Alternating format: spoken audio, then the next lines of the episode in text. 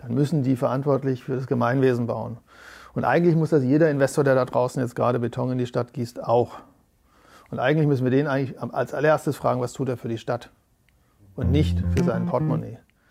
Herzlich willkommen zu Let's Talk Landscape, dem grünen Podcast von Hochsee Landschaftsarchitekten.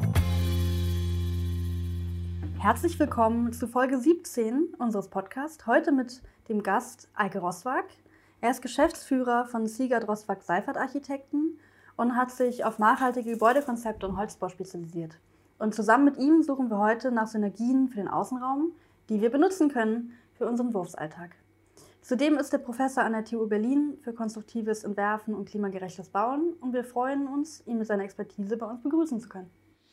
Ja, neben unserem Gast werden heute dabei sein Joba Lissner, Klaus Hermann und Luisa Balz. Viel Spaß euch! Ja, genau. Und beim Revue passieren lassen, was wir noch zusammen gemacht haben, fiel mir ein, dass, dass wir mal zusammen nach München geflogen sind, um diesen Wettbewerb Feuerwache vorzustellen. Da dachte ich, stimmt, da sind wir ja so ganz nonchalant einfach hingeflogen für einen Tag. Ne? Da würden wir vielleicht jetzt heute ja auch denken, ey, wir fliegen doch da nicht hin, da fahren wir doch irgendwie mit dem Zug. Aber das war da irgendwie, weiß nicht, ist das ja, schon ja. fünf, sechs, sieben Ich glaube schon, wir haben drüber nachgedacht, aber, aber man hat da noch nicht so nachgedacht. Ja, also heute. jetzt wird es uns, glaube ich, richtig unangenehm sein. Ja. Ja, nee, ich habe auch unterschrieben, nichts unter 1000 Kilometer äh, fürs Flugzeug und eigentlich möglichst ja sowieso wenig. Und das hat sich echt radikal auch verändert, wenn man so mal im Kopf anfängt zu sagen, okay, wenn man einfach mal Dinge sich bewusst macht und sagt, okay, eigentlich sollte es dahin. Und das ist, glaube ich, auch so meine Idee im Moment eher so, die Denkräume zu öffnen und zu sagen, okay, äh, wir sagen mal immer, nicht immer nur, was alles nicht geht, sondern wir sagen, wie es eigentlich sein könnte. Und ich glaube, man muss auch ähm, zu den Sachen so stehen. Das ist, glaube ich, was, was, was, ich gerne tue vielleicht. Aber und, und dann halt auch, das ist ja nicht, muss nicht so penetrant äh, missionarisch sein, wobei ich das manchmal auch vielleicht zu sehr mag, aber, ähm, äh, aber ich glaube, so man, man muss es trotzdem auch vermitteln. So. Man muss es einfach so ähm, klar zu einer Überzeugung gelangen, das ist, glaube ich, wichtig, aber die dann auch zu vertreten. Ja, und eher zu leben. Das ist das, was du ja mal gesagt hast, Luisa. Ne? Du hast jetzt aufgehört zu missionieren, den Leuten zu sagen, was sie irgendwie weiß ich nicht, nicht fliegen sollen oder nicht mit dem Verbrennungsmotor durch die Gegend fahren oder irgendwie Sachen essen, genau, sondern, sondern eher zu zeigen, dass es lustvoll ist, das so zu machen, wie du es machst. Ja? Genau, also das habe ich am Anfang auch bei dir rausgehört, dass du gesagt hast, äh, nicht eine Verbotskultur, zu sagen, das dürfen wir nicht mehr, das dürfen wir nicht mehr, sondern was dürfen wir denn alles und äh, was ist schön daran? Dann, mhm. dann macht es ja viel mehr Spaß, da am Ball mhm. zu bleiben. Ja, oder was könnte man einfach auch noch machen, wo man noch gar nicht drauf gekommen ist, ja? Dinge irgendwie anders zu lösen haben wir ja jetzt durch die Corona-Krise viel gelernt, auf anderer Ebene einfach Dinge anders zu machen, Besprechungen anders zu führen, anders zu kommunizieren. Das ging ja. auch und das geht ja auf anderer Ebene genauso.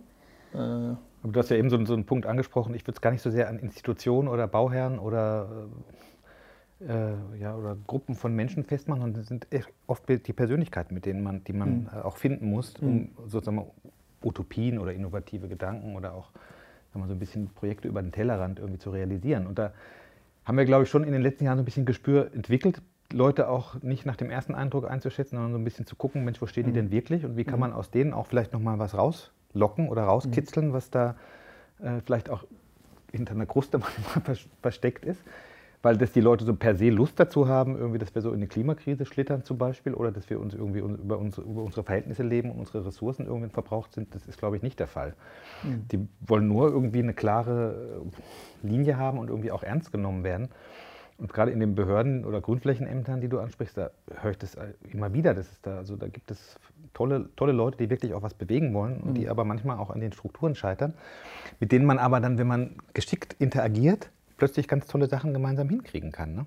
Mhm. Jetzt war zum Beispiel bei einem Bezirksamt, das war so ein kurzer Exkurs, war so der äh, beim großen Spielplatzprojekt in, in äh, Prenzlauer Berg war das Thema, ähm, dass wir da auch so Naturerlebnisräume mit integrieren wollten, die so ein mhm. bisschen wilder sind und jetzt wo nicht mhm. alles sozusagen hundertprozentig äh, diengerecht und spielplatzkonform ist, was auch zulässig ist, das kann man mhm. schon auch definieren, aber da gibt es natürlich immer Ängste und Sorgen. Ähm, und Jetzt gibt es da eben auch eine übergeordnete Ebene, den Senat, der auch in seiner äh, Charta für die grünen Flächen in Berlin eigentlich festgelegt hat, dass solche innovativen Dinge auch versucht werden sollen. Es gibt also da von oben, wahrscheinlich auch durch die, äh, durch die Universitäten und so weiter mit angekurbelt, gibt es Initiativen und Dinge, die schon viel weiter sind. Aber dieser Apparat und diese Menschen, die vielleicht noch nicht auch die Chance gekriegt haben, sich so zu öffnen und ihre, ihr kreatives Potenzial so auszuschöpfen, die äh, muss man auch mitnehmen und die muss man, muss man irgendwie auch erreichen. Ne? Nee, auf alle Fälle. Das ist ja auch nicht immer so einfach. Also es gibt ja schon auch einfach fest vorgegebene Strukturen, in denen man Mhm. sich bewegen muss, gerade auch bei Dingen, die wir bauen. Ne? Wenn du von der DIN abweichst oder von irgendwelchen Regeln der Technik, dann muss ja irgendjemand bereit sein, das Risiko dafür zu übernehmen. Und das ist halt einfach so ein Feld, in dem man sich bewegt, dass man einerseits seine Kreativität nicht einschränken darf und nicht seinen Blick da so total in so einen Tunnel beschränken lassen darf. Und andererseits muss man ja trotzdem irgendwie auch die Sicherheit geben können, dass hinterher was dabei rauskommt, was hält. Ja? Ja, ich glaube halt, also ich bin da ja ein bisschen radikaler jetzt, so zumindest in dem, wie ich mit den Studenten, Studierenden diskutiere, ja, dass ich halt sage, eigentlich ist das, was wir als Normen haben, ist ja erstmal eine Industrienorm. Das muss man sich auch immer wieder mal vor Augen führen. Das ist jetzt keine Gesetzgebung, das ist also nicht, was irgendwie ein Gemeinwesen ausgehandelt hat, sondern hat sich irgendeine Industrie vorgestellt, wie man Kindergärten baut oder äh, Spielplätze baut oder wie man Bäume beschneidet oder irgend sowas. Was man auch immer, es ist eigentlich egal, was. Ja. Und das ist erstmal eine, eine Regel, die sich eine Industrie selber, also jemand, der ein Business macht. Das ist das, der eine Aspekt, das muss man immer reflektieren. Das ist natürlich Stand der Technik, das will ich gar nicht hinter, äh, über, zu sehr in Frage stellen, aber es ist zudem, zumindest für meinen Teil, das echte Bauen, also das Gebäude, ist es immer, ähm, und für ganz, ganz viele Teile unserer Gesellschaft ist es die, die Konsumgesellschaft und ist es die, die fossile Gesellschaft. Also eigentlich ist das alles falsch. Also eigentlich zählt das alles nicht mehr, weil wenn man radikal denkt und, und dann muss man eigentlich, also eigentlich, wenn man jetzt mit Mitte 20 die Hochschule verlässt, muss man eigentlich so offen sein, das alles zu hinterfragen. Und eigentlich müssen wir das genauso. Von daher bin ich da so ein bisschen skeptisch. Das ist natürlich, das, ich glaube aber, das ist auch das Hindernis. Hindernis. Wir brauchen diese, diese Sprunginnovationen, die wir im Bauen gar nicht kennen. Ich weiß nicht, wie das in der Landschaft ist. Da, äh, es gibt ja immer so, die Architekten waren ja immer diejenigen, die ähm, nachhaltig sind sowieso, weil es ja hunderte von Jahren steht und das ist ja überhaupt keine Frage. Und ob da ein bisschen mehr CO2 am Anfang oder ein bisschen mehr Beton am Anfang reinkommt, das ist ja egal, weil das steht ja hunderte von Jahren. Das ist schon fraglich, ob das so ist und ob das so lange hält, was wir gerade bauen. Aber und dann kommt äh, äh, äh, so diese Selbstverständlichkeit, dass es so ist. Und ich glaube, bei der Landschaft ist es auch so, dass man immer so denkt, ja, wir machen ja sowieso, wir sind sowieso Wir die sind ja Grünen die grüne per Branche, se. ja, ja. Und ähm, äh, aber dass da gigantische Mengen Beton äh, von der Firma XY äh, erzeugt werden und in die Landschaft gerollt werden und so weiter. Und was da alles passiert und was man da vielleicht doch ändern kann oder wie man auch, klar, diese großen Stadtumbaufragen, die uns vielleicht jetzt gleich interessieren könnten, und sowas angeht. Und da steht halt so viel im Raum und dafür gibt es vielleicht keine Norm, dass man jetzt Biodiversität im Pflaster plant, wo das Kind auch äh, gerade äh, die zweijährige Spielgruppe irgendwie drauf rumspielen soll und jetzt irgendwie den äh, irgendwie, keine Ahnung, Bandwurm XY nicht begegnen soll. Ja? Aber äh, dass das vielleicht gerade das auch seines sein kann, was wir wieder brauchen oder so, dass sich das alles wieder stoßen muss mit diesen Normungen, glaube ich, äh, das müssen wir schon hinterfragen. Also, ich denke gerade an so einen Widerspieler. Also es gibt die Normen für das Technische, aber alles, was mit Atmosphäre zu tun hat, mit Lebensqualität, vielleicht irgendwie mit so einem Deckergeist, wird überhaupt nicht abgebildet dadurch. Ne? Man bräuchte irgendwie eine Argumentationskette, die dann vielleicht aus einer anderen Richtung leuchtet. Ja, ja. Also ich, ich finde ja deine, deine These auch klingt ja so ein bisschen revolutionär oder so, oder wir mal, ja, fast so ein bisschen radikal und auf jeden Fall ungeduldig. Ja, das ist ja das, was mir auch, was uns auch manchmal so auf den Wecker geht. Man ist ja auch, wenn man jetzt sieht, dass die Herausforderungen doch immer größer werden, ja, die Ressourcen ähm, sozusagen immer weiter zurückgehen, dass die Probleme, die wir im Klimawandel irgendwie haben, jetzt wirklich äh, sozusagen in Jahren äh, nur noch ähm, sozusagen wieder eingefangen werden können, möglicherweise. Das führt ja zu einer gewissen Ungeduld. Man kann ja jetzt nicht so, steht der, Hopf, steht der Tropfen, hüllt den Stein, jetzt jahrelang immer versuchen, die Normen anzupassen Nee, oder nee. so. Sondern man will ja wahrscheinlich, wenn man so kleine Utopisten oder Revolutionäre, wie du es jetzt genannt hast, ähm, sozusagen von, an- von der Uni haben will, die alles hinterfragen, die offen sind für neue Dinge und auch erstmal sagen, Mensch, Regel, ja gut, aber vielleicht kann man es doch noch anders machen. Dann heißt es ja auch, dass man äh, sozusagen nicht warten kann mehr jahrelang, sondern dass man Nee, jetzt das- eigentlich ja. ran muss. Ne? Und die Frage ist eben, äh, wie schafft man das? Oder was sind da deine Erfahrungen, wenn du jetzt Ja, das, ich meine, dieses 2030, 2050 Zeitfenster, wie auch immer wir diese Zeiträume jetzt so denken, die sind ja sehr, also die sind wirklich äh, grundlegend existenziell für den, den Großteil der äh, menschlichen Lebewesen, die auf dem Planeten hier rumhocken. So. Das ist ganz klar. Von daher ist die Zeit nicht da und ich mache dieses Beispiel gerne, wenn man so eine, eine Schraube für einen Holzbau entwickeln möchte, dann dauert das halt irgendwie von der Idee, bis die dann mal verbaut wird und vielleicht vermarktet wurde, zehn Jahre. So, und da wird die Schraube aber nicht mehr gebraucht, weil es neue Schrauben braucht, weil wir einen Schritt weiter sind. Und das ist eigentlich das Dilemma unserer Zeit, auch gerade in der Forschung. Und wir brauchen halt, glaube ich, in diesem Bauen auch und, und, und ne, ich will Landschaft gestalten der äh, menschlichen Lebensräume als Bauen betrachtet, dann gehört die Landschaft da essentiell immer mehr, auch glaube ich noch viel bedeutender dazu als in der mhm. Vergangenheit. Und ähm, und da braucht es halt diese Sprunginnovationen auch, die wir bislang noch nicht verankert haben. Und ich würde gerade viel mehr so Labor, Reallabore mir wünschen mhm. aus so Beförderprogrammen, wo man wirklich sagt, okay, die DIN-Norm XYZ, die stören, nicht, die stören uns jetzt an dem, äh, in dem Kontext und wir stellen halt, so ist es bei der, bei der Digitalisierung zum Beispiel, gibt es sowas, bei den Stromnetzen gibt es solche Sachen, wo man dann sagt, okay, da gibt es einen wissenschaftlichen Rahmen, der das be begleitet und der sichert, die, die eigentlich in der Regel diese Normen herstellen die setzen wir drumherum und die beobachten, dass das nicht schief geht. Ne? Also dass man quasi die, die, die Norm außer Kraft setzt und das Risiko genau beschreibt und sagt, okay, es könnte sein, ich baue keine Lüftungsanlage ein, es, kann, könnte sein, es gibt eine schlechte Luft. Das weiß man dann vorher und man hat ein Szenario, was man tun müsste, wenn, also das Risiko beschreiben, was passiert. Ne? Also gut, werden Leute krank oder man rüstet nach oder man kann halt, äh, hat das Glück, dass man mit seiner Unterstellung recht hatte und man braucht das nicht mehr. Mhm. Hast du da konkrete Beispiele? Äh, das ist halt das Problem. Es gibt dieses Reallabor bauen, gibt es, glaube ich, als äh, Kontext noch nicht. Ich habe das beim BBSR und so schon mal angesprochen, gefragt, wie, ob es das so gibt und würde das gerne initiieren. Wir versuchen gerade ein Projekt, wo wir so Wohnungsbauten ganz stark technikreduziert machen werden mit der Stadt und Land hier in Berlin und äh, wo wir genau das ausprobieren. Da sind wir aber ganz am Anfang. Das müssen mhm. wir jetzt mit denen alles verhandeln, wie, wir, wie, wie, wie progressiv wir sein dürfen wollen, dürfen und wie stark auch so ein äh, nicht sehr kleines Projekt, ja, da sprechen wir immerhin von äh, knapp 50 Wohnungen, äh, das ist schon, also da geht schon Ressource rein, auch finanzielle Ressource rein, also das muss schon abgesichert sein.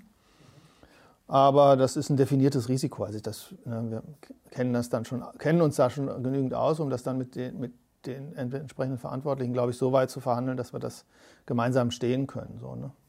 Wie, mit welcher Motivation schaffst du das denn oder mit welchem äh, Instrumenten schaffst du das denn, die Leute zu überzeugen, dass sie da so auch über den Tellerrand denken und neu denken und irgendwie auch bereit sind, Risiken einzugehen und von ihren gewohnten Pfaden abzukommen? Das ist natürlich schon so, dass uns das immer so treibt als Büro wahrscheinlich. Ne? Also äh, wir sind ja jetzt so ein Architekten-Ingenieurbüro, was mit Lehmbau oder Naturbaustoffen, Holzbau, Bambus und lauter solchen Sachen global und hier und da und dort probiert. Und uns ist irgendwann mal klar geworden, dass wir gar nicht so richtig auch ein Standard-Bürogebäude gar nicht könnten auf eine Art, weil wir gar nicht normal genug dafür sind, um einfach so ein Ding so mal schnell durchzurattern irgendwie so. Für jemanden, der einfach ein Büro haben will, so, ne? weil wir halt einfach viel zu viel hinterfragen. Und äh, wir würden das auch sicherlich nicht wirtschaftlich hinkriegen in dem Kontext. Also wir würden den Kunden nie, niemals glücklich machen können. Ne? Das geht gar nicht so. Und deswegen versuchen wir halt Kunden zu finden, die äh, selber Fragen haben und mit denen wir die Grenzgränder austesten. Und natürlich bin ich schon auch Missionar am Ende, weil ich doch sehr lautstark immer wieder die, die Fragen stelle ne? oder, oder auch jede Chance nutze, äh, zu provozieren oder zu hinterfragen. Und es ist natürlich ein generelles Thema, was jetzt ist jetzt nicht nur, dass ich irgendwie einer bin unter, also in den 90er Jahren wäre ich ausgelacht worden mit dem, was wir jetzt tun. Das haben wir damals gelernt und haben lange durchgehalten. Und jetzt dürfen wir das, also gibt es ein größeres Echo dafür, glaube ich. Ne? Und ähm, das hängt schon damit zusammen. Also jetzt hat sich ja meine Rolle auch ein bisschen verändert. Ich bin stark aus dem Büro raus und bin stark in die Universität, also in TU Berlin reingewandert und habe da eine ganz andere Aufgabe für mich selber auch. Und da leite ich eigentlich auch so eine Professur auch eine, eine gesellschaftliche Aufgabe ab, mit der ich auch noch lautstärker eigentlich das versuche zu artikulieren, was ich für richtig halte. Und dann da natürlich offen zu bleiben, aber doch relativ äh, wenig Blatt vor den Mund zu nehmen, was man sicherlich als Büro, wo man in einem Realitätskontext steht, oftmals doch andere Bandagen kriegt. Das ist ganz klar. Ne? So, wir haben jetzt durch, durchaus Glück gehabt, in unserem Büro viel ausprobieren zu dürfen, aber ich glaube, das ist im Normalen schon schwieriger so. Und, und jetzt das versuche ich zu machen und das gibt auch Echo. Und dann gibt es schon auch, äh, in dem Fall ist es zum Beispiel, dass das Land Berlin den Wohnungsbaugesellschaften Innovationsgeld zur Seite gestellt hat. Und ähm, äh, die Wohnungsbaugesellschaft selber eine Idee hatte, zum Beispiel so analog zum äh, Gründerzeithaus ein Ziegelhaus als gutes, robustes Gebäude zu begreifen, weil sie es in ihrem Bestand haben und das wissen. Und sagen, wie transformieren wir das in die Zukunft und wie stellen wir das dahin? Und ich habe aber gesagt, wir wollen das auch mal mit einem reinen Holzhaus vergleichen und dann äh, ist irgendwie so ein Konzept daraus entstanden, in einem Wettbewerbsverfahren, wo wir uns dann quasi durchsetzen konnten und gesagt haben, wir wollen das erforschen an diesem Projekt. Und das gibt es durchaus. Das ist, das ist eben was äh, Interessantes gesagt. Also ihr habt zum Glück ein Büro, das sozusagen von seinem, sagen wir, ähm, von seinen Mitarbeiterinnen und Mitarbeitern, aber auch von der Unternehmensphilosophie eben sozusagen diese Offenheit hat und gar nicht so ein normales Standardding irgendwie bauen könnte, weil eben Regeln immer gerne hinterfragt werden. Und ihr sucht euch entsprechend auch diese Auftraggeber, die dazu bereit sind, den Weg mit euch zu gehen. Jetzt könnte es ja zwei Möglichkeiten geben. Entweder man bleibt dann in so einer Nische und es gibt halt, gibt es ja immer so Nischen in den verschiedenen Professionen, auch bei uns gibt es so äh, bestimmte Spezialisten. Oder man versucht eben mit der Idee letztendlich so viele Standards auch sukzessive zu entwickeln, dass sie sich sozusagen durchsetzen und dadurch dann auch wirklich zu einer breiten Veränderung führen von den Ideen. Das ist ja wahrscheinlich das, der Hintergrund, wohin es führen soll. Wenn, Weil wenn man immer so in so einer Nische bleibt, vielleicht ein bisschen größer wird und sozusagen als Alleinstellungsmerkmal eben dieser äh, sozusagen Naturbau- und Lehm-Experte ähm, ist, ähm, dann könnte es ja sein, dass es zwar wunderbar ist für eine bestimmte Klientel, aber wenn sich die Rahmenbedingungen nicht ändern und man beim nachhaltigen Bauen zum Beispiel auch mit bewertet, dass eben die Dauerhaftigkeit und die langfristige Energiebilanz und so weiter und der Lebenszykluskosten und so weiter mit bewertet werden und auch monetär mit, mit einfließen, dann mhm. bleibt ja immer unattraktiv für normale Bauherren. Ne? Das wird ja erst sozusagen interessant, ja. wenn man diese zusätzlichen Kosten irgendwie mit ein, gewertet kriegt, sonst ist der Stand, die Standardinvestition wahrscheinlich im Regelfall, äh, im Moment jedenfalls noch höher. Ne? Oder? Aber da ist ja so ein Bauherr wie Stadt und Land eigentlich genau das Richtige, um eine Bühne zu haben, zu ja. sagen, das ist ja ein normaler Bauherr sozusagen. Ne? Dann bist du bei einem landeseigenen Unternehmen und kannst irgendwie zeigen. Ja, aber die Gefahr ist ja immer bei solchen Sachen, dass die das dann so als Feigenblättchen sich irgendwie da hinstellen. Sagen, ja, guck mal, wir haben hier so ein Ziegelgebäude gemacht und sind hier die super tollen Vorreiter, aber bauen sonst dann andere. Ja. Das ist uns doch ein bisschen zu kompliziert das müsste ja eigentlich dann am Ende im Idealfall dann auch das Ziel sein, dass die Stadt und Land dann sagt, okay, wenn das jetzt funktioniert mit den Prototypen, die wir jetzt mit, äh, mit äh, Eike bauen, dann wollen wir das lieber wir haben das als die anderen Dann Gebäude. machen wir das auch als ja. erste im großen Maßstab. Aber was wir, glaube ich, da mit diesem Projekt, das, ist, das hat ganz viele Ebenen. Mhm. Da sind wir auch ganz am Anfang. Also ist noch nichts davon überhaupt richtig definiert. Also eigentlich darf ich gar nicht darüber reden, weil wir gerade mal einen Vertrag und für was haben, was wir wo wir eine, eine, eine okay. vage Idee haben mhm. gemeinsam. Also so von daher ist das jetzt ein bisschen frühzeitig, eigentlich da ernsthaft mhm. drüber zu reden, aber es ist auch ein bisschen exemplarisch, ne? Wo man halt, äh, ähm, es gibt so jetzt, ne, diese Kosten ist immer so ein tolles Thema, das ist aber irgendwie am Ende, eigentlich spielt das eigentlich nie wirklich eine Rolle, weil am Ende werden, gut, jetzt bei Wohnungsbaugesellschaften, die müssen halt irgendwie äh, zu einem gewissen festen Preis liefern, sonst haben die halt ein Riesenproblem. Das ist halt so vorgegeben. Und das müssten die selber schon stärker hinterfragen. Und die müssten es stärker beim, beim Senat, also bei den politischen äh, Auftraggebern, müssten die das viel stärker hinterfragen, ob man Stadt so bauen darf. Und äh, wir haben da Erfolg, wo äh, Nutzer selber betroffen sind. Wir haben überhaupt keine, überhaupt nichts zu tun mit Investoren, die irgendwas bauen und verticken und quasi das schnelle Geld mit, mit der errichteten, fertiggestellten äh, Immobilie haben, die sie dann ver, verkloppen, sondern wir haben immer mit Leuten zu, also da, also unsere spannenden Projekte sind die und nur da und nur das machen wir eigentlich auch, sind Leute, die für sich selber bauen und daraus sich ein ganz anderes Denken entwickelt, weil die genau wissen, was passiert in zwei, drei Jahren. Ja. Und ähm, die müssen wissen, dass sie, dass sie halt also in dem, sich in dem Haus auch wirklich wohlfühlen sollen und auch äh, damit das langfristig betreiben können gut. Und dieses Betrachten der Lebenszykluskosten zum Beispiel ist überhaupt noch nicht, das ist zwar Pflicht in Berlin, aber es tut keiner.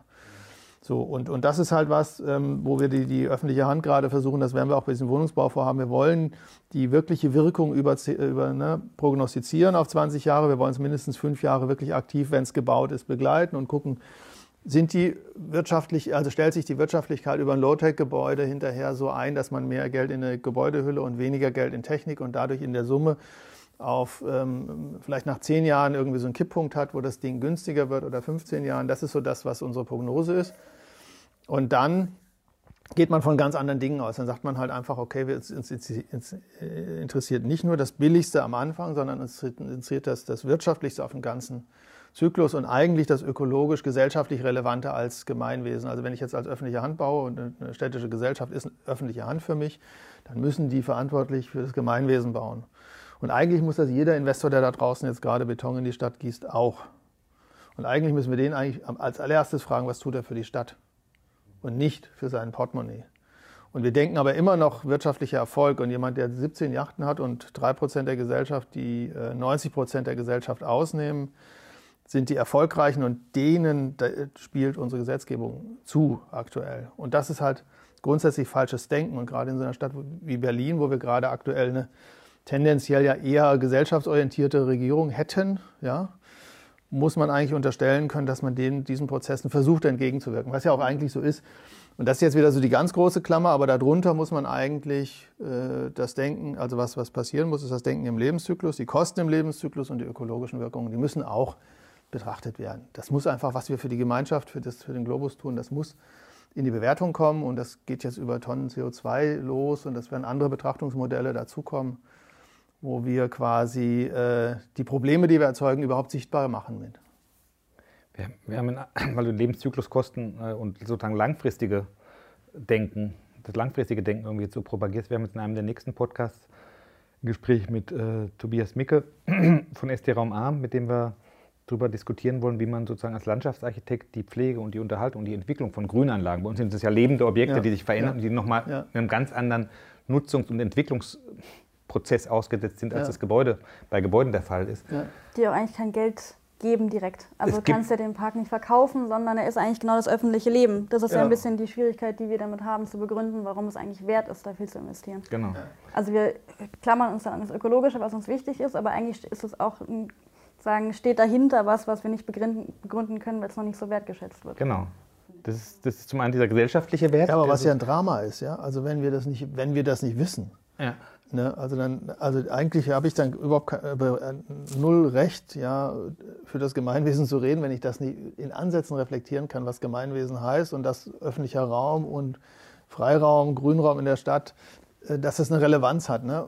Ja, aber ich wollte darauf hinaus, weil du sagst, man guckt jetzt im Moment noch zu sehr oftmals irgendwie auf die Anfangsinvestition und zu, mhm. zu wenig auf den Lebenszyklus und mhm. auf die langfristige Bilanz sozusagen. Mhm. Gesellschaftliche Bilanz, aber auch die monetäre Bilanz, die so ein Projekt mit sich bringt.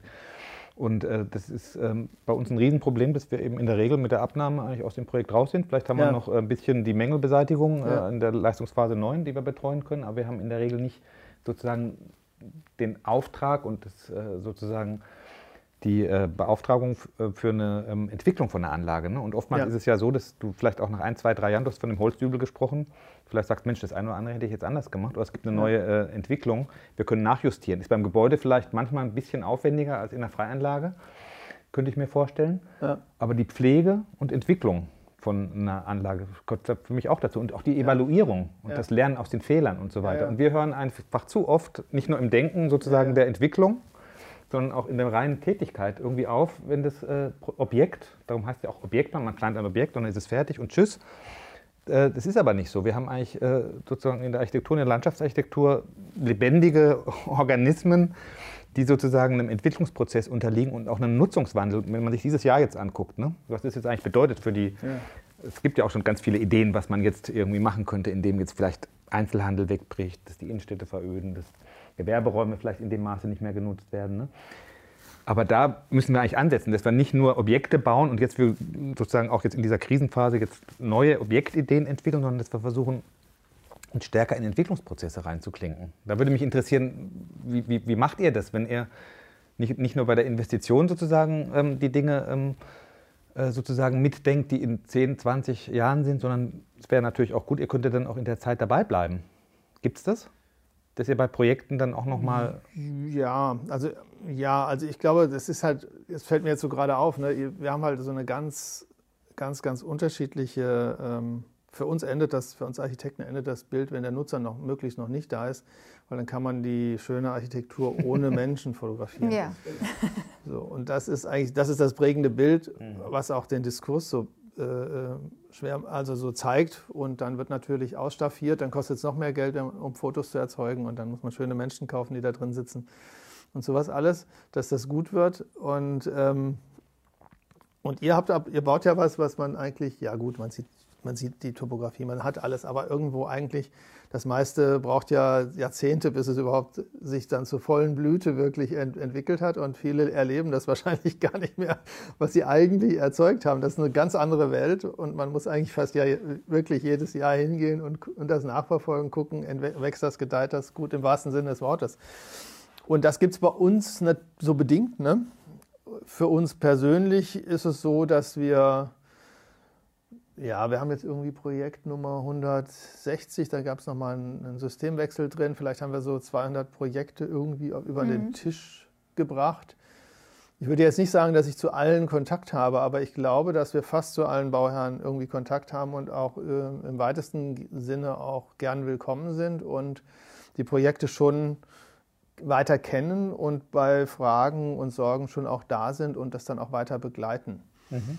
Und ähm, wenn das gewünscht ist. Ne? Und, äh, aber das ist nicht der Regelfall. Ich glaube, man ist, man, äh, ich glaube, es gibt wahrscheinlich sogar Büros, die eine relativ große Schlagzahl haben, wo selbst die leitenden Angestellten in der Stadt gar nicht mehr wissen, was sie alles gemacht haben, wenn die durch die Stadt fahren. So. Und es fällt mir da manchmal so auf, wenn man mal überall die Pünktchen markiert, wir haben neulich diesen schönen Holzbauatlas äh, an der Uni rausgebracht, wo halt so alle Holzbauprojekte in Berlin veröffentlicht sind und man dann halt so sieht, wie dicht dieses Netz ist und wo man dann überall vorbeifährt. Mhm. Und was das dann alles am Ende auch so doch ist. Ne? Und für einen selber fällt einem das auch aus, wenn man sich mal wieder visualisiert, wo das so alles ist und was das alles ist. Aber ähm, und dann glaube ich, ja, wie soll dann da so eine so ein, so ein Werk zusammenhängen. Ne? Und das ist aber auch nur in Deutschland so, dass diese Architekten, äh, und das äh, finde ich auch total wichtig, sie stark mit, äh, also eigentlich ja eine ganz ähm, lokale Gruppe sind. Ja, eigentlich so diese, es gibt also einen Bruchteil der, der Büros, zwar ist das viel dessen, was veröffentlicht wird, aber ein Bruchteil der Büros arbeitet ja über seine Stadtgrenzen hinaus, mhm. sondern eigentlich ganz viele Architekten sind äh, eigentlich Fahrradarchitekten, weil sie alles so in ihrem Umfeld machen oder mit ihrem Auto in ihrem Landkreis oder so. Oder ein Mitarbeiter, ein ehemaliger von uns, ist jetzt nach Bremerhaven gezogen, weil er da mit seiner Familie in seinem äh, größeren Familienkontext wieder lebt und, und meint, er könnte gut ein Büro gründen. Und das finde ich ja total gut. Ne? Und ich finde, dass eigentlich ist es so, dass es was, was ist, wo man eine Situation kennt, wo man sich gesellschaftlich verankert hat, wo man mitwirkt, mitgestaltet, im wahrsten Sinne des Wortes für die Gesellschaft. Und ich glaube, das ist so das, wo sich das so verzahnen muss irgendwie. Jetzt habe ich ein bisschen den Faden verloren, aber das so glaube ich, muss ich mich da gleich nochmal zurückholen. Äh, Na, ich, aber kann, ich kann dich da insofern wieder reinholen, weil uns das genauso geht. Wir haben jetzt äh, auch gerade eine Karte irgendwie uns machen lassen im Büro, wo wir sozusagen unsere Projekte mal drin verorten, um uns äh, die äh, sozusagen mal bildlich vor Augen zu führen, wo wir überall schon dran gesessen haben und dann ja. auch nochmal gucken wollen, evaluieren wollen, wo hat das richtig gut geklappt, wo sind die Auftraggeber damals jedenfalls, als die Projekte gestartet sind, so gewesen, wie wir uns das eigentlich wünschen und wo wir das Gefühl haben, es passt irgendwie richtig gut zusammen. Wo sind noch so diese weißen Flecken, die man noch irgendwie bearbeiten möchte? Und wir haben in, letzter, in den letzten Jahren auch ganz oft äh, oder viel häufiger als früher uns auch alte Projekte angeguckt, auch nach ein paar Jahren mhm. angeguckt. Ah ja, also nicht, nicht, nur im Büro jetzt sozusagen laufende Dinge, das ist sowieso auch etwas, was manchmal zu kurz kommt, dass man die Mitarbeiter mal mitnimmt, die wissen zum Beispiel gar nicht, was macht der Kollege, der hier ja. äh, zehn Meter weiter sitzt gerade ein, oder kennt es zumindest nicht aus persönlichem Ansch an, Anschauen. Aber sich dann auch die Sachen nochmal fünf Jahre später anzugucken. Mhm. Manchmal auch mit einem weinenden Auge, wenn man sieht, eben, dass das nicht so äh, geworden Klar. ist oder gepflegt wurde oder unterhalten wurde, wie man sich das vorstellt. Dann geht es dir ähnlich. Wir schicken den Fotografen ja eigentlich auch vor den Nutzern raus. Also eigentlich sollte der Prozess und die Jahreszeiten und die Entwicklung ja festgehalten werden. Mhm. Äh, aber dann sieht man doch nicht so gerne, wie irgendwelche Kanten gebuddelt werden oder so. Und ja, klar. Also wir fotografieren aber immerhin Menschen. Meistens mit unseren eigenen Mitarbeitern. Also auch doch die äh, schönen und edlen. Auch die schönen, die, die schönen Mitarbeiter, genau. Und, wir haben jetzt eben ein Projekt, da kann ich noch nicht drüber sprechen, auf das wir uns bewerben, aber mhm. eins, äh, was wir jetzt gerade ja, richtig aktiv angehen wollen, wo wir eben sagen, okay, wir wollen eigentlich jetzt mal gucken, ob wir mal bei dem Projekt noch die nächsten fünf Jahre dabei bleiben können und sozusagen ja. ähm, auch Entwicklungen nachjustieren können und auch in, blödes Beispiel, Trampelpfade, ja? ja? die dann irgendwo entstehen oder Pflanzungen, die nicht funktionieren oder auch jetzt klimabedingt äh, das, was man vor fünf Jahren äh, gepflanzt hat, ist heute eigentlich zum Teil nicht mehr tragfähig. Ne? Würde man jetzt nicht mehr pflanzen. Das sind jetzt also ja, wirklich, das war nicht rapide Entwicklung. Ich lese ja gerade diese ganzen Baumfachzeitschriften, wie sich auch die Wissenschaftler äh, überschlagen, jedes Jahr mit neuen ähm, Thesen rauskommen und sagen, aber auch inzwischen, so ganz genau wissen wir es auch nicht. Ja. Wir können jetzt nur rumprobieren, pflanzen möglichst viel verschiedenes Zeug, genau. das irgendwie jetzt im Moment äh, sozusagen wissenschaftlich empfohlen wird, aber in fünf Jahren sehen wir weiter. Und das wäre einfach unheimlich wichtig jetzt, äh, und das wollen wir bei einem Projekt jetzt mal versuchen in Kreuzberg, ähm, eben mal dran zu bleiben und auch mit der Firma, die dann äh, die Außenanlagen unterhält und pflegt, dran zu bleiben und auch die äh, sozusagen Leute mitzunehmen, die da, die da sind und die Nutzungsstruktur, die sich da verändert und dann vielleicht auch tatsächlich Dinge nachzujustieren und zu verbessern. Aber das hat ja gerade so in dem Gespräch auch mit den äh, Wohnungsbauträgern, ähm, die wir so geführt haben, war ja eure Rolle auch immer gerade genau die. Ne? Einerseits mhm. natürlich das irgendwie robust zu gestalten, was auch immer dieser Begriff dann ist. Also jetzt nicht nur äh, so äh, nutzerhart, dass die halt äh, nicht kaputt gehen, weil wenn jetzt die bösen Wilden kommen, sondern äh, im Gegenteil was zu bauen, was natürlich für die gesellschaftlichen Gruppen, die entsprechend in den Räumen die nutzen, da ist, aber auch was, was sich weiterentwickelt. Und dann war ja schon immer auch die Frage, kann man das also so prozesshaft planen und dann aber auch daraus eine, eine, eine, intensivere Begleitung ableiten und auch nicht wirklich alles investieren, vielleicht am Anfang sogar, sondern zu sagen, man baut, baut halt mal 70 Prozent oder sowas und hat einfach 30 Prozent zum Nachsteuern für die nächsten fünf Jahre oder so. Das ist vielleicht manchmal so eine Idee, ja. aber es ist meistens äh, dann in der Realität äh, nicht so, ne? weil die, nee, dann, nee. die investitiven Mittel, also wenn es jetzt Fördermittel sind, wir arbeiten ja oft im bezirklichen Umfeld, sind das oftmals Fördertöpfe, die da dranhängen ja. oder irgendwelche EU-Mittel. Ähm, die hängen dann eben, da hängt die Investition an der raus. Umsetzung. Da ja. gibt es einen Cut, bis dann und dann muss das Geld weg sein. Und da gibt es jetzt nicht die Möglichkeit, so flexibel ja, ja. und utopistisch, wie du dir das wünschst. Ja, also wir sagen das dann immer wieder, das kann doch nicht wahr sein. Wir wären auch bereit, auf 10% von unserem Honorar zu verzichten und das sozusagen in diese Entwicklungsphase zu schieben. Ähm, kann man natürlich trotzdem machen, indem man sich selber beiseite legt und sagt, okay, ich mache es dann später. Aber schöner wäre es, man würde es im Miteinander machen und man hätte dann auch, ja. ja, wirklich auch den Auftrag dafür, den offiziellen. Und auch. Ja, nur dann funktioniert es ja auch. Ne? Also man muss ja wirklich so, das, das Spiel der Akteure muss ja dann auch klar geregelt sein. Man kann das ja nicht alleine. Ja. Und da wollen wir eben demnächst mal drüber sprechen. Und das wäre aber etwas, da müssten wir uns sozusagen, wenn wir das wirklich auf breiter Ebene irgendwie umsetzen wollten, im BDLA oder in der Architektenkammer oder sagen wir in der Politik irgendwie engagieren und das ja. dann auch wirklich an die Leute heranzubringen. Oder, und da sind wir wieder am Anfangspunkt, oder man muss sich eben die Leute suchen, mit denen das geht, jetzt schon. Es gibt ja in den Bezirksämtern durchaus so ein paar mhm. Utopisten mhm.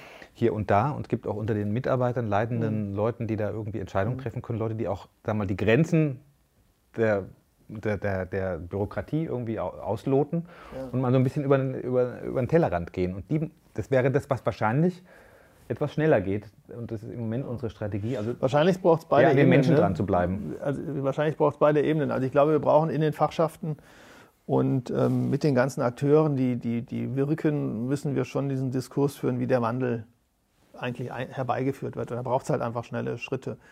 Und dann hilft dieses kleine Pionierprojekte, die kleinen Körnchen suchen, alleine nicht. Die braucht es natürlich und die braucht es, um mutig voranzuschreiten, aber die, ähm, es braucht dann aber am Ende auch so einen Ruck und es braucht am Ende auch eine, eine harte Vorgabe von der Gemeinschaft. Also es muss, braucht auch eine gesetzgeberische Vorgabe. Also dass man eine Ölheizung noch bauen darf bei uns, ist ein Verbrechen. Das wissen wir seit 30 Jahren, dass dieser Stoff einfach der falsche ist, um äh, Gebäude warm zu machen. Und da konnte man sich halt immer nicht durchringen, das zu entscheiden. Und so gibt es ganz viele Dinge. Und so ist es eigentlich heute der Beton. Der wird dringend gebraucht. Das ist eine rare Ware, das glauben wir noch nicht so richtig. Das wissen wir jetzt schon so langsam, dass es beim Beton zumindest, äh, beim Sand schwierig wird. Und dass in dem, in dem Zement sehr, viel Ressource steckt und in dem Stahl auch. Und dass man da jetzt irgendwie so ein bisschen hm, vielleicht auch mal hingucken müsste, das lernen wir so langsam. Aber dass das einfach an vielen Stellen falsch eingesetzt wird. Also wenn ich mir angucke, wie viel massive Wände gerade irgendwo hin betoniert wird, wo es absolut sinnlos ist, das ist einfach äh, eine Sünde, ja, eine Mega-Sünde. Das geht so einfach nicht. Was wäre dann die Alternative, ganz konkret? Ja, also natürlich ist es immer Holzbau bei mir sofort, ja, in alle Höhen. Aber ähm, äh, wenn es zumindest mal irgendwie äh, dann äh, ein nicht so hoch energetisch leitendes Material wäre wie ein, wie ein Ziegel oder ein Poroton irgendwie sowas, also so ein Leichtziegel oder selbst wenn es ein Leichtbeton wäre, wäre es ja schon mal besser, als massive Betonwände irgendwo hin zu betonieren und, und weil es jetzt das Einfachste ist gerade und, und Dämmung davor zu kleben. Ja, das ist einfach totaler Irrsinn. Also auch das ist für die, also das, was man dem Bauherrn überhilft, ist wirklich ein Verbrechen. Mhm. Und das sickert so langsam durch. Da gibt es noch einen großen Widerstand, der wird wahrscheinlich jetzt auch noch massiv zunehmen. Und da war so vielleicht vorhin deine Frage, wo, wo, wie dieses Wandeln und so funktioniert. Und ich glaube zum Beispiel, Bei dem Holzbau ist es ja so, das sind nicht mehr diese kleinen Pionierprojekte, sondern jetzt, da sehen wir uns jetzt wirklich so als Teil einer großen Bewegung, die stattfindet, die aber in Berlin zum Beispiel nur eine ganz kleine Anzahl von Büros ist, die es eigentlich sind. Ja, ich sage immer, es ist die, die Stadt des urbanen Holzbaus ne, die, oder die Hauptstadt des urbanen Holzbaus. Klar sind hier durch Tom Kaden und äh, dreimal Grün und äh, ja, in Ansätzen jetzt unsere Projekte, die auch so nachziehen. So entstehen hier sehr viele Pionierprojekte, die Strahlwirkung haben. Aber ähm, die Quoten sind hier viel, viel geringer als im, in Süddeutschland oder in Mittelstädten, wo es vielleicht mehr Geschossbau in Holzbauweise gibt. Ne? Mhm. Und ähm, die Anzahl der Büros, die das wirklich können im Holzbau, das ist dramatisch eigentlich. Ne? Und so gesehen ist es schon noch eine kleine Gruppe, aber es ist ähm, ähm, äh, was, was so jetzt in, über den Kipppunkt kommt. Ne? Und jetzt die Politik sagt, nein, wir müssen Schulen in Holz bauen, wir wollen auch in den Wohnungsbau einsteigen in Tegel.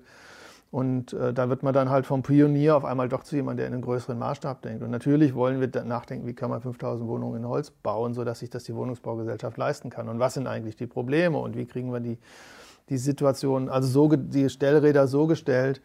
Und da kommt man dann doch in so einen Diskurs rein, glaube ich, der ganz anders skaliert. Ja? Und das ist natürlich bei der Architektur wahrscheinlich, ähm, äh, ähm, ich kenne jetzt da keine richtigen Zahlen, aber unsere Projektgrößen sind dann natürlich eben gerade bei den größeren Büros ganz anders, als das in der Landschaft ist. Ne? Da sind die Budgets natürlich immer viel kleiner und auch die, die, die Projekte, die ihr beplant, erstmal nicht, nicht ganz wahrscheinlich so gigantisch groß. Klar, hat eine große Wohnsiedlung, auch einen großen Landschaftsanteil. Die haben dann auch große Außenanlagen, ja, ja, ja. Und da ist es schon so, dass es uns jetzt natürlich auch umtreibt. Das hatten wir jetzt ganz am Anfang in unserem Gespräch. Ne? Man kippt halt auch viel Beton in die Landschaft zum Beispiel, ne? um mhm. auf das Thema zurückzukommen.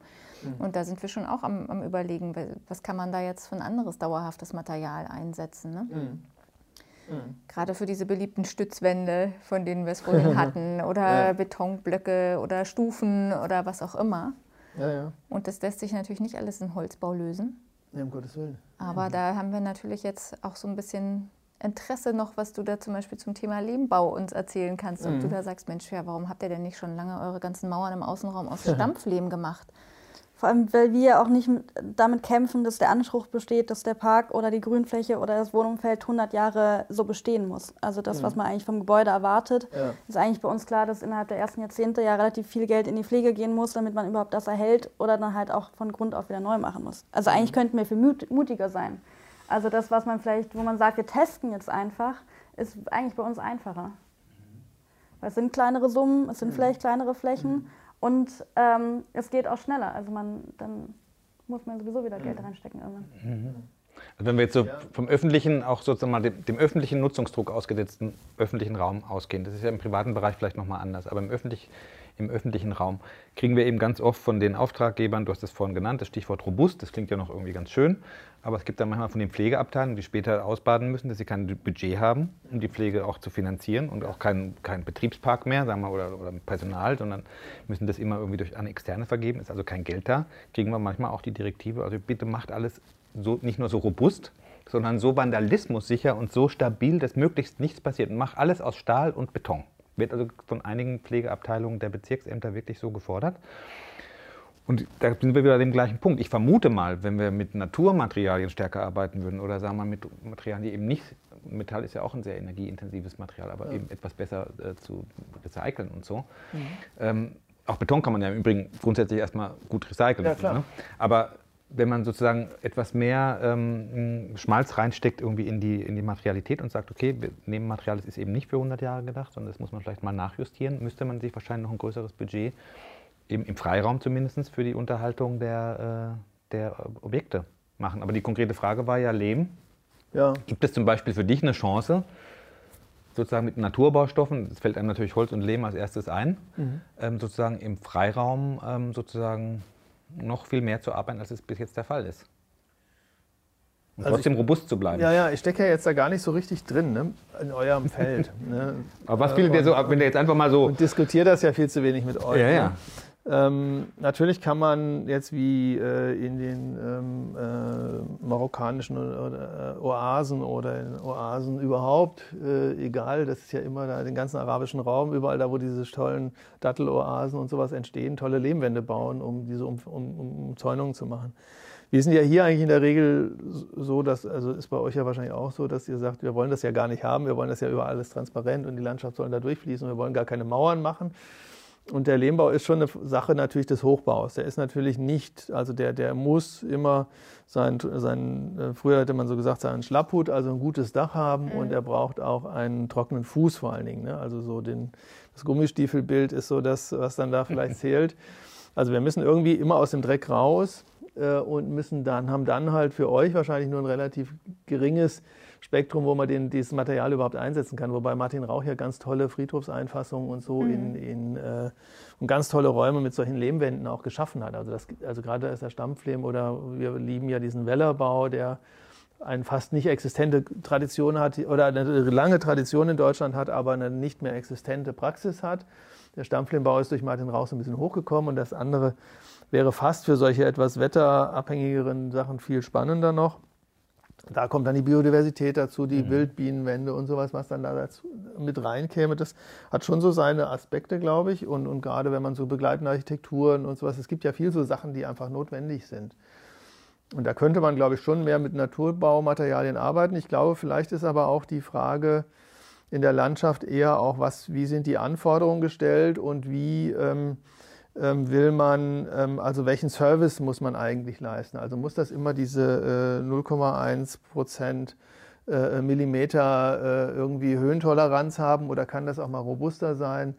Äh, ist das schlimm, wenn es regnet, dass da mal eine Pfütze steht und ich halt einen äh, wasserfesten Schuh habe, mit dem ich da einfach durchgehe? Und das ist, muss ja keine Pfütze sein, aber also keine, kein, kein Sumpfloch sein, aber so eine wassergebundene Decke ist was, was wir ja auch lange oft diskutiert haben oder auch sehr gerne einsetzen. Das ist ein einfacher Baustoff, der sich fast auch schon aus dem Betonrecycling her bestimmt sehr gut Ressourcen lässt. Ich weiß gar nicht, ob es das gibt. Also vielleicht wäre das, du hast vorhin im RC, Vorgespräch wassergebundene gesagt, Decke. Ja, aber vielleicht, ähm, weil da gibt es, also es gibt halt im Betonrecycling, das kennen wir aus unserem Forschungsvorhaben, äh, so Feinfraktionen, die halt extrem schwer zu, äh, unterzubringen sind, die deponiert werden. Mhm. Und äh, die wassergebundene Decke hat ja einen sehr hohen Feinanteil auch, um diese Bindekraft herzustellen. Also wir haben aus diesem Material zum Beispiel Lehmbauprodukte hergestellt. Haben, und das sind auf einmal graue Lehmbausachen, müsste eigentlich der Architekt total geil finden. Ja. Ja, Weil dieses furchtbare Ökobrauen weg ist, was ich jetzt natürlich aus meinem, aus, meinem, aus meinem Mund sich anhört wie, wie, keine Ahnung, schlimm, in jedem Falle.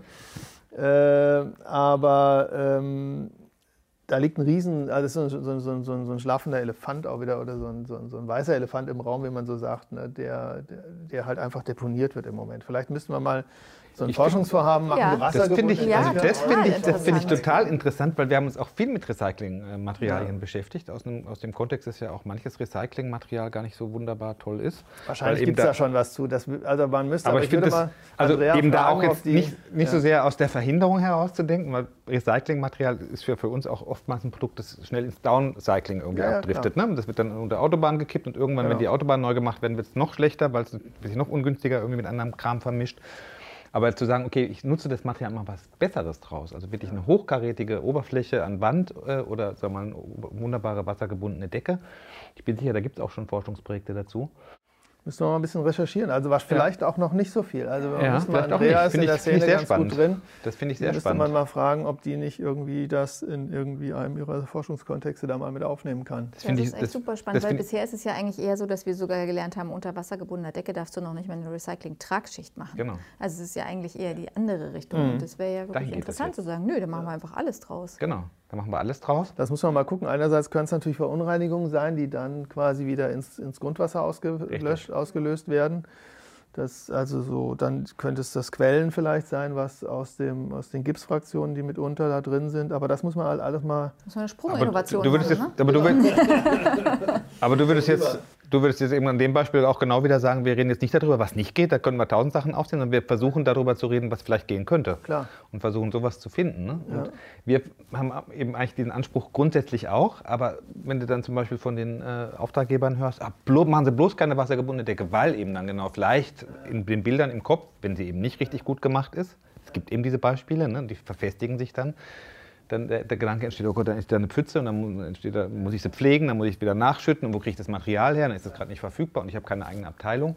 Das müsste man dann wahrscheinlich mal äh, sozusagen vielleicht in einem Bezirk oder vielleicht auch bei einer Wohnungsbaugesellschaft zum Beispiel ähm, irgendwie als Pilotprojekt irgendwie lancieren, dass sie das dann flächendeckend auch machen, dass das nicht ja. äh, sozusagen so eine Einzellösung ist. Weil bei jedem Projekt fängt, fängt man wieder an, neu drüber nachzudenken. Muss immer wieder die gleichen Argumente entkräften oder austauschen. Bloß keine wassergebundene Decke, sagt der eine. Der andere sagt vielleicht, ach, es doch mal. Ne? Ja. Und, ähm, oder keine Ahnung, dann gibt es natürlich, ich finde ja, bin ja, klar, das ist auch so ein bisschen durch das Thema für euch, ihr könnt es gar nicht mehr hören, so Gabionen und sowas, aber wenn man da mit so Recyclingprodukten in solchen Konstellationen denkt, ich weiß gar nicht, wie viel von diesen komischen äh, äh, Pflasterknochensteinen schon äh, deponiert werden mittlerweile, weil natürlich klar auch Straßenbelege und sowas alles umgebaut wird. Viele, ich glaube so aus dem, aus dem ähm, Privatbereich, das kann ja kein Bauherr ertragen, dass die Garagenvorfahrt länger als drei Jahre irgendwie die gleiche Farbe hat. Man muss da wieder irgendwie, der Pflasterstein ist ja dann weggekerchert und abgebrannt und sonst was alles und mit irgendwie Autolack versehen. Und dann muss das wieder neu werden, wo das ganze Zeug dann so hingeht. Also ob man da nicht auch so eins zu eins. Ich weiß gar nicht, es gibt da ja so Firmen, ich weiß nicht, wir haben da mit drin so ein bisschen zu tun gehabt mhm, mal, mhm. die auch so über so, so, Stoffkreisläufe da schon nachdenken.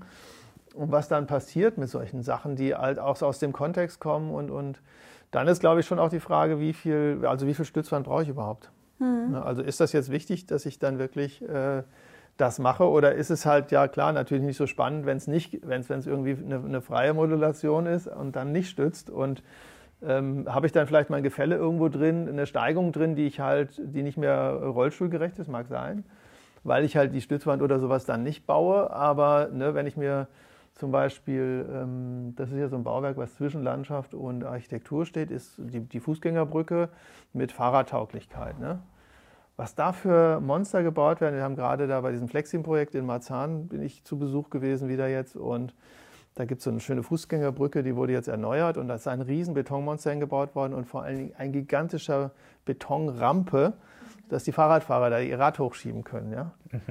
Und alleine in diesem, in, diesem, in diesem Betonbauwerk, was da steht, das könnte auch ein wunderschönes Holzgebäude sein, natürlich, aber es könnte da alleine in der, die Ressource, die in dem Ding drin ist, das sind wahrscheinlich 100 Jahre Aufzughub, dass wir die Fahrradfahrer per Aufzug äh, diese sieben Meter da runtergebracht hätten. Ja?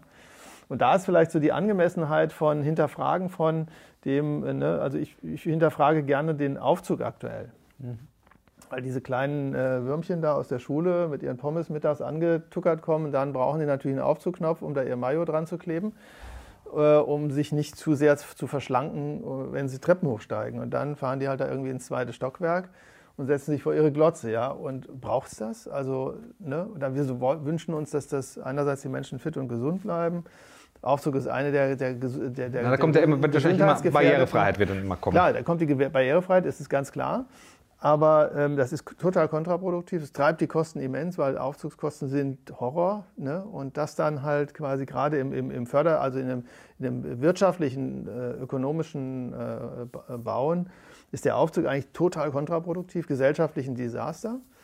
Äh, gesehen aus dem Gesundheitsaspekt, ja. Äh, und äh, ich glaube, natürlich brauchen wir einen, signifikanten Anteil, der vielleicht auch noch nicht da ist, an Wohnungen, die Barrierefreiheit sind. Aber wir müssen garantiert nicht alles das, was wir neu bauen, gerade Barrierefreiheit machen. Das ist Quatsch. Und das ist eigentlich total kontraproduktiv auch. Und das, das muss man sich als Gesellschaft auch abwägen. An welcher Stelle ist es richtig und wo nicht. Ne? Und natürlich ist es schwieriger, die Großmutter, die dann äh, äh, ähm, ähm, äh, nicht mehr so einfach sich bewegen kann, äh, Treppe nicht mehr gehen kann, äh, dann muss die natürlich eine Möglichkeit haben, in die Erdgeschosswohnung zu ziehen oder nebenan in eine Wohnung, die einen Aufzug hat. Aber es muss nicht jede Aufzugwohnung mit Aufzug versehen sein, glaube ich. Das ist das, was ich nur meine. Und da, da glaube ich, müssen wir auch freier ins Denken kommen. Wir sind, wir haben viel zu hohe Standards, die müssen wir einfach eindampfen. Und das ist wahrscheinlich bei euch in, der, in dem Landschaftsbereich, wenn man das mal kritisch hinterfragt, könnte es da bestimmt auch viele Wege geben, wo man vielleicht auch die Parameter einfach anders setzt, weil Landschaft was anderes leisten muss. Wir müssen heute viel mehr Verdunstungsfläche haben. Wir betonieren viel zu viel voll. Und, und da könnte, also das sind so einfache Dinge. Das ist jetzt auch für mich natürlich lustig gesagt. Das ist ja. natürlich dann irgendwo am Mariannenplatz vielleicht schon schwer. Da, der Mariannenplatz ist groß, aber irgendwo, wo es eng ist, äh, keine Ahnung, aber eng ist schon der richtige Stichwort, weil die Stützenmauer ist deswegen notwendig, weil ich für eine lange Böschung keinen Platz habe, weil dann das und das und das alles an Nutzung in diesem kleinen Innenhof äh, mit reinkommen soll. Ja, klar. Ja, genau. Was ich interessant vielleicht fand, aber wir waren bei Innovation, also was könnte man neu machen? Vielleicht Rückbesinnung. Also du hast von Traditionen gesprochen. Mhm. Es gibt eine lange Tradition, aber eigentlich momentan eine Verarmung an Informationen. Oder halt irgendwie ein Informationswissen, was wieder reanimiert werden müsste. Mir fallen Trockensteinmauern jetzt in der Landschaft ein, zum Beispiel. Ich wüsste nicht, wo man in Berlin noch eine Firma findet, die einem eine Trockensteinmauer legen würde. Ich weiß, an der Uni gab es eine komplette Bachelorarbeit, die nur über dieses eine Thema geschrieben wurde. Ja. Ähm, ich glaube, wenn man Tolle dann Handwerkskunst. Ja, Wahnsinn. Richtig gut. auch, also was für, für ein Kleinhabitat da entsteht. So. Ja, ja. Also es kommt vielleicht jetzt wieder tatsächlich durch diese, ähm, also je dichter der Raum be bespielt wird in der, in der, Urban, in, in der Urban, Urbanität, ne, desto mehr wollen, müssen natürlich auch alle Bedürfnisse befriedigt werden, die der Raum liefern muss. Da gehört zum Beispiel auch dieses Thema Biodiversität irgendwie dazu, ne, also die Insektenvielfalt und so weiter zu erhöhen. Das schaffst du ja nur mit Strukturen, die eben nicht ausschließlich aus Beton und Stahl sind, sondern die eben genau solche Trockenmauern zum Beispiel oder auch Lehmmauern äh, beinhalten oder auch geschickt gemachte Gabionen und auch wassergebundene Decken, die also natürlich auch einen vielfältigen äh, Raum irgendwie bieten. Und ähm, das könnte sein, dass dadurch vielleicht auch wieder solche, solche Sachen wieder irgendwie nach vorne, nach vorne kommen können. Das würde ich mir jedenfalls sehr wünschen. Dann komme vielleicht ich noch auf mein äh, Labor oder eher besser euer Labor zu sprechen. Also ich finde es spannend, die Entscheidung zu sagen, wir lagern das nicht aus, sondern wir haben den Wunsch, etwas näher zu erforschen, ähm, da wirklich Kennzeichen, äh, Kennzahlen für zu entwickeln. Äh, wie kam das, dass ihr das hausintern äh, entwickelt habt? Na, äh, wir sind ja so ein bisschen um, um Christoph Zieger drum entstanden, der äh, als Ingenieur und großer Lehmbauexperte äh, viel zu Lehm geforscht hat und dann auch Anfragen gekriegt hat von Bauherren, die gar nicht wussten, was ein Ingenieur und was ein Architekt ist. Und äh, die ihn dann gefragt haben, ob er ein Haus für sie bauen kann. Und so sind wir ge- eigentlich gegründet worden, also als Lehmbauexperten. Und ähm, Christoph hat schon immer viel geforscht und äh, war dann irgendwann äh, nach seiner Dissertation aus dem äh, Hochschulbetrieb raus, hatte da seine wissenschaftlichen Zeiten durch und quasi auch keinen Zugriff mehr direkt auf Labors, sondern haben wir uns irgendwann entschlossen zu sagen, wir äh, bauen selber die Kapazitäten dazu auf, um diese Forschung weiterzutreiben. Die dann dazu geführt hat, dass wir auch als Architekten relativ viel Forschung machen, ulkigerweise, weil es halt die Infrastruktur dafür gab und, und auch so wir über ihn in solche Projekte mit reingerutscht sind und so weiter. Und so ist das gewachsen. Und ähm, ja, so wie das Leben halt immer so ist. Ne? Es gibt halt so Optionen, die sind einerseits natürlich gewünscht, aber wenn man uns 2003 gefragt hätte, ob wir, einen ob wir ein Labor haben werden, hätten wir wahrscheinlich gesagt, ja, aber das wäre natürlich toll. Also ich hätte von einer Werkstatt geträumt, einer großen, also mit einer großen Tischlersäge, ne, so für die Experten wäre das so der Traum der Altendorf, erst jetzt in der Professur dazu gekommen, weil ich mir die dann äh, gönnen durfte oder die Hochschule mir zutraut, dass ich daraus äh, Mehrwert schaffe. äh, also habe ich jetzt meinen Kindheitstraum da erfüllt und in, der, in dem Labor, also ich hätte eher wahrscheinlich eine Holzwerkstatt gesehen, äh, die wir dann bedingt in dem Labor unterbringen konnten. Und, und, aber das Labor war genau der richtige Entschluss, quasi das Wissen, so das Kernwissen da zu generieren und dann zu übertragen auf Bausysteme, Gebäude, Stadtvisionen, im- am Ende auch. Ja. Aber darüber seid ihr wahrscheinlich auch immer mit Forschungseinrichtungen in Kontakt geblieben, ne? Dadurch, dass ihr diese Ressource hattet? Oder habt ihr das habt ihr- Kommen, ja. Christoph ist natürlich schon immer in diesen Netzwerken drin und wir sind dann in die Netzwerke reingewachsen, klar, auch als Architekten. Und auch, weil das Labor letztendlich auch so ein, so ein glaubwürdiges sozusagen Manifest war, dass ihr da äh, nicht nur irgendwie theoretisch drüber nachdenkt, sondern Klar. auch experimentell damit umgeht, ne? Klar, klar, klar, klar, klar, klar. Das ist so ein bisschen aus der Welt da von Christoph entstanden und wir haben dann Aufgaben auch übernommen, äh, alle zusammen, die in, in diesen Kontexten liefern können. Ja, ja, klar. Und das ist immer so, wenn man eine gewisse Verbindlichkeit hat, das ist, glaube ich, das, was man allen so raten müsste, die vielleicht auch so jetzt merken, sie müssen in diese Felder rein. Man muss halt dicke Bretter schon auch bohren. Also das jetzt wie die ganzen Großbüros, wie sie alle heißen, ob nun Hötter oder äh, Ingenhofen oder sonst wer, ich weiß gar nicht, ob Ingenhofen schon Holzbau zeigt, aber alle zeigen jetzt Holzbau äh, und können das auf einmal, ja, oh Wunder. Das ist nicht die Welt, wie sie funktioniert, weil da ist, fehlt die Expertise, die kaufen sich natürlich viel zu und das wird schon auch irgendwie gehen, aber ich glaube, die Masse der Büros wird sich schon intensiver mit dem Thema Nachhaltigkeit ernsthaft auseinandersetzen müssen und äh, einfinden und, und ich glaube, dass diejenigen, die am schnellsten sind, am, am verbindlichsten Lösungen anbieten können. Die Expertise wird wachsen, der Diskurs entsteht und ich glaube, das ist so auch ein bisschen Wettlauf, aber ähm, die, die es nicht tun, die sollten sich auf ihre Rente vorbereiten, würde ich sagen. die Verwaltung ihrer Balkone oder äh, Immobilien, die sie sich erwirtschaftet haben. Keine Ahnung, ob das jemand kann. Kann, kann, ja. kann man das exponent, ist es denn exponentiell, das Wachstum sozusagen, das im Holzbau gerade so ab? Das ist gerade, äh, das ist ein signifikanter Wechsel da, ja. Also die Holz, Holzbauer, die sind, die sind alle am Anschlag, die produzieren, was geht, Kapazitäten werden hochgefahren. Ähm, da ist gerade ein Riesenboom, das ist eindeutig. Das ja. sehen wir an unseren Auslobungen. Ne? Wenn wir von Architekten ja. angefragt werden für Kitas oder was ja. auch immer, äh, häufig die Bedingungen Holzbau. Mhm. Und der Markt kann das auch liefern? Also ja, man kann es auch liefern. Im Moment funktioniert das. Die können auch Kapazitäten aufbauen. Ja, ja. Ja, ja. Nicht, dass irgendwas Holz alle, alle Der Wald kannst du auch liefern, ja, genau. okay, ja. super. Nee. Aber also was mich noch so ein bisschen, wo ich immer noch so ein bisschen noch nie so richtig zum Punkt komme, ja, wo wir glaube ich auch nochmal dran arbeiten müssen, ist wirklich so diese stärkere Schnittstelle. Wir reden ja immer die Schnittstelle zwischen Landschaftsarchitekten und Architekten und wie das dann alles so, ne, und dann ist es der fließende Raum und dann ist keine Ahnung, was es dann alles ist, aber so wo kommen diese Nachhaltigkeitsfragen so, die berühren sich ja da so eng. Ne? Mhm, mh. Und ein Feld ist natürlich so diese Gebäudebegrünung. Ich weiß nicht, seid ihr da sonst so auch aktiv? Ja, äh, also Dachbegrünung, so ne? das ist ja jetzt ja. sowieso was, was ähm, immer stärker im Werden ist, einfach weil ja. es dafür eine gesetzliche Vorgabe gibt, was ja. die Regenwasserversickerung angeht. Und es ist natürlich total vorteilhaft, dass es die gibt, weil dadurch auch die, die davon vielleicht noch nicht überzeugt waren, einfach dazu gezwungen sind, das zu machen und dann sehen, dass es eigentlich gut ist, ja, da auch Wasser zu verdunsten und zurückzuhalten. Und auch am Thema Fassadenbegrünung sind wir jetzt vermehrt dran und haben eben ein, zwei Projekte, die in die Richtung jetzt auch starten.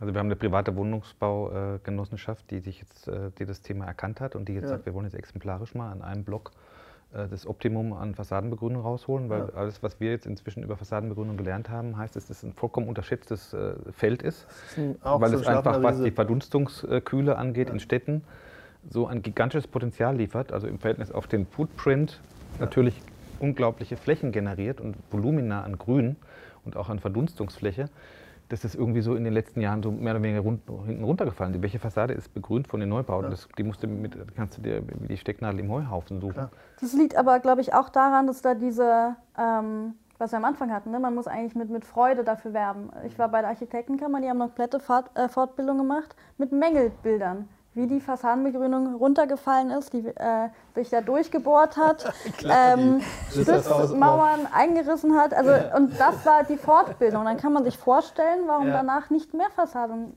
äh, begrünt wurden. Also, ja, ja.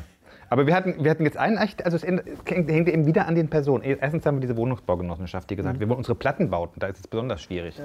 jetzt neu sanieren, energetisch sanieren und wir wollen bei der Gelegenheit jetzt gleich gucken, wie können wir die Fassadenbegrünung dann mit integrieren. Dann macht es ja. viel mehr Sinn, als wenn du es nachträglich versuchst dran zu basteln. Und haben wir aber auch einen Architekten gehabt in Kreuzberg, der von sich aus gesagt hat, ist doch super, wenn die Fassadenbegrünung nicht jetzt mit vorgestellten Geschichten konsolidiert gemacht werden muss. Lass uns doch einfach mit Selbstklemmern arbeiten. Und hatten wir schon erwartet, dass der Bauherr sagt, ja, aber das wächst doch dann in die, in die Leibung rein und dann äh, beschweren sich die Mieter und dann muss man da schnippeln und so. Und dann, nein, das finde ich doch super, dann lass sie doch da reinwachsen und dann ist es doch toll vom Volumen. Und der Bauherr sagt dann, oh ja komm, dann schnippeln wir halt mal ein bisschen was weg. Mhm. Ne, also das, mhm. man hat dann immer schnell so diese, diese, diese Privatgartenbilder im Kopf, dass die, dann die Ringrinnen zuwachsen und dass man das dann wieder frei machen muss. Aber äh, da kommen wir wieder an das Pflegethema. Sag mal so, Stichwort wilder Wein pflanzt sich an die Fassade, der rankt alles zu. Wenn die, wenn die Fassade das hergibt und nicht kaputt geht, ist es wirklich nur noch zu verhindern, dass diese äh, sozusagen, dass man halt die Regenrinnen zuwachsen lässt und dass die Fugen äh, dicht sind und dass sozusagen das, äh, die, Fen die, Fensterleibung nicht total, ähm, nicht total äh, leidet. Und das lässt sich aber, sagen wir, mit den entsprechenden Menschen, die man hat und die dann auch bereit sind, solche kleinen ähm, sozusagen Mehraufwendungen mitzutragen, lässt sich sowas auch realisieren. Da müssen wir eben wieder die Menschen suchen, die das mit, mittragen. Und man muss aber auch die Architekten suchen, die Lust haben, dass ihre Fassade begrünt ist. Ja. Also. das wollte ich gerade sagen. Das ist das, also diese Bohnengewächse und was ihr da so alles vorhabt, das ist natürlich für die meisten schon eine mega Herausforderung, ja. dass das da jetzt alles an der, die, die schönen Fassaden überdecken soll. Und auch aber, wenig kalkulierbar, ne? Es macht Angst, wenn man nicht weiß, wie sich es dann wirklich entwickelt. Ja, es ist halt einfach auch nicht so, also es ist natürlich voll 80er, das muss man natürlich auch sagen, da haben alle Angst vor und das muss halt auch mal neu gestaltet und neu besetzt werden, glaube ich. Ja. Aber ich glaube ja auch, dass so diese, diese fünfte Fassade oder diese Dach, Fläche für die Stadt auch noch viel größer, also auch gerade für in, in so größer gedachten Wohnungskomplexen oder in größeren, verdichteren Strukturen ja eine ganz neue Dimension eigentlich auch noch. Also da müsste man eigentlich noch viel mehr diese Schnittstelle auch bearbeiten. Ne? Also sei es halt klar, Gewächshäuser oder Urban Farming ist natürlich banal, aber äh, so was können Menschen da oben drauf tun? Ne? Wenn ich mir überlege, dass dann die Metro in äh, Friedrichshain äh, von der Stadt verpflichtet wurde, einen Fußballplatz oben drauf mhm. zu machen. Mhm. Und, und, eigentlich, das ist natürlich, in Holland ist das, ne, gähnen alle drüber über solche Projekte, aber ich meine, da müssen wir halt so hin. Wir müssen halt zu einer höheren Qualität. Und dann kommt der Freiraum natürlich automatisch wieder mit dazu, wenn da mehr Menschen sich kämpfen. Aber wir haben das ja bei dem Wettbewerb in, äh, im Westend gesehen, in so einer 50er-Jahre-Siedlung. Das ist auch einfach boring, langweilig, totgespritzte, irgendwie vom Rasenmäher malträtierte äh, irgendwas, Pflegegrün, mhm. was mhm. Äh, den Abstand dieser eigentlich ja tollen, aufgelösten Siedlung mhm. so zerstört. Und, und das, was dafür für tolle ähm, Veränderungsprozesse eigentlich sind, wenn man dann äh, in solchen Kontexten auch dann ganz andere äh, Qualitäten für die Menschen gerade auch baut und die Biodiversität baut und die äh, Verdünstung, Verdünstung und sonst was alles aktiviert. Ne? Mhm, mh. Also ich glaube, da liegt schon ein Riesenpotenzial auch so in den Welten zwischen uns, ne? ja. was wir mehr anspielen müssten, ja? wo wir vielleicht auch dann in der, in der in die Weiterbildung Architektenkammer ist, ist ein super Thema. Ne? Also da, das ist ein trockener, furztrockener Schwamm. Ne? Ja, und äh, wir haben zum Glück endlich die, die Pflicht erkannt, dass man sich weiterbilden kann. Oh, oh Wunder, ja. Der Architekt ist ja auch ein immer wissendes und äh, selbstlernendes Wesen, äh, was irgendwie wie der Maulwurf unter der Erde steckt. Und mittlerweile dürfen wir das äh, verpflichtend tun, in, äh, also Weiterbildung zu betreiben. Und wir sollten mal überlegen, ob wir nicht auch was zwischen, zwischen diese Welten packen. So. Und einfach beide ganz intensiv einladen, in so einen Diskurs zu steigen. Ne? Oder schon in der Uni. Also ich weiß nicht, ob sich das geändert ja. hat, aber ich hatte in meinem Bachelorstudiengang Theorie der Architektur, da lernt man dann irgendwie die Vergangenheit, aber irgendwie in der Realität hat man kein Projekt zusammen, kein Seminar. Und ich habe mich dann entschieden, Urban Design zu nehmen mit aus diesem Grund. Aber ich glaube, viel früher sollte man irgendwie auch diese Studiengänge mal zusammenführen. Ja. Also. Ja. Das kannst du mal gleich drüben auf der anderen Seite der Stadt äh, in Stein meißeln, dass wir das da tun. Ja, ja, wir versuchen das halt, da ist halt echt ganz, ganz schwierig, dieses interdisziplinäre Arbeiten äh, bei den unterschiedlichen Curricula, die unterschiedlichen, ne? ihr habt den Entwurf am Anfang der Woche, wir haben ihn Ende der Woche und dann... Äh, das sind unüberbrückbare Hürden, würde ich sagen. So, also es geht das dann, ist so traurig. Dann geht's halt ne? nicht. Aber bei den Ökologen klappt es ja, so ja auch. Also ja. dann hat man irgendwie auch, die wollen ja ihre Frösche unterbringen und wir wollen irgendwie unsere perfekte Shape. Ähm, ja, das hat man irgendwie auch zusammengebracht. Also wir haben jetzt gerade gesagt, okay, was könnte so ein bisschen eine Schlussfolgerung auch aus dem Podcast irgendwie sein, ohne jetzt sich eine neue wahnsinnige Aufgabe aufzubürden, die dann irgendwie sowieso äh, erstmal wieder in dem Alltagskram irgendwie untergeht. Und haben dann kurz nochmal reflektiert auf dieses eine Projekt, wo wir gerne äh, mit Lehm- und Naturerlebnisräumen gearbeitet hätten, wo wir sogar schon jemanden hatten, der hätte mit Weiden, das ist ja für uns ein toller Lehm Lehmbaustoff, Lehmbaustoff gibt es ja auch in der Architektur, irgendwie tolle Forschungsprojekte, wo sie ganze Häuser irgendwie aus Weiden äh, bauen wollen. Ähm, und selbst das dass wir, da hätten wir jemanden gehabt aus unserem Bürokontext, der sozusagen mit Weidenbau seit zehn Jahren irgendwie arbeitet und hätte mit ganz wenig Geld da mal irgendwie so zwei, drei irgendwie äh, Strukturen bauen können, die man dann mit Kindern und Schulklassen, das direkt eine Schule daneben hätte weiterentwickeln können. Kostet nicht viel an Investition, ist ein gewisses Risiko, lässt sich auch nicht dienmäßig irgendwie erfassen.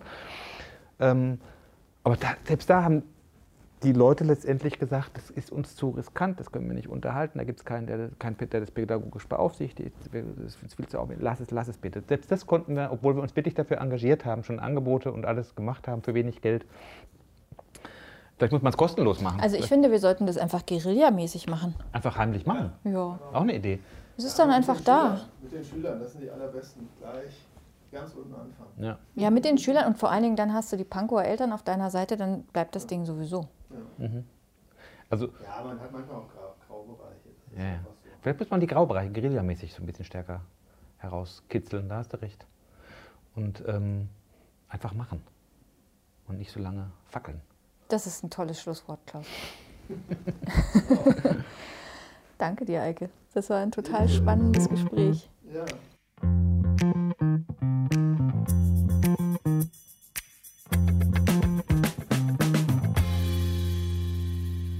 Ja, ich hoffe, euch hat die Folge gefallen. Es war, glaube ich, ähm, eine sehr flotte, energische Folge, die immer wieder deutlich gemacht hat, wie wichtig die Schnittstelle zwischen Landschaftsarchitektur und Architektur ist, dass man sie früh, vielleicht auch schon in der Uni früher angehen sollte. Und ähm, aber auch, dass Werkstoffe, die in Architektur nachhaltig genutzt werden können, nicht zwingend für uns dann übertragbar sind. Und ähm, ja, vielleicht überlegen wir doch noch, ob wir ein eigenes Labor uns anschaffen. Ich würde auch gerne mal mit Lehm spielen. Ähm, in zwei Wochen geht es dann weiter mit der letzten Folge aus der Reihe Team Hoch C stellt sich vor. Und zwar machen wir das mit unserer Kollegin Heidrun Fair. Und wenn wir das abschließen, gibt es dann eine neue Reihe auch ähm, in unserem internen Team und zwar wird es über Nachhaltigkeit gehen.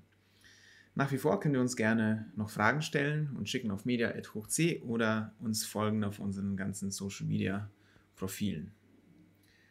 Dann sehen wir uns in zwei Wochen. Bis dahin.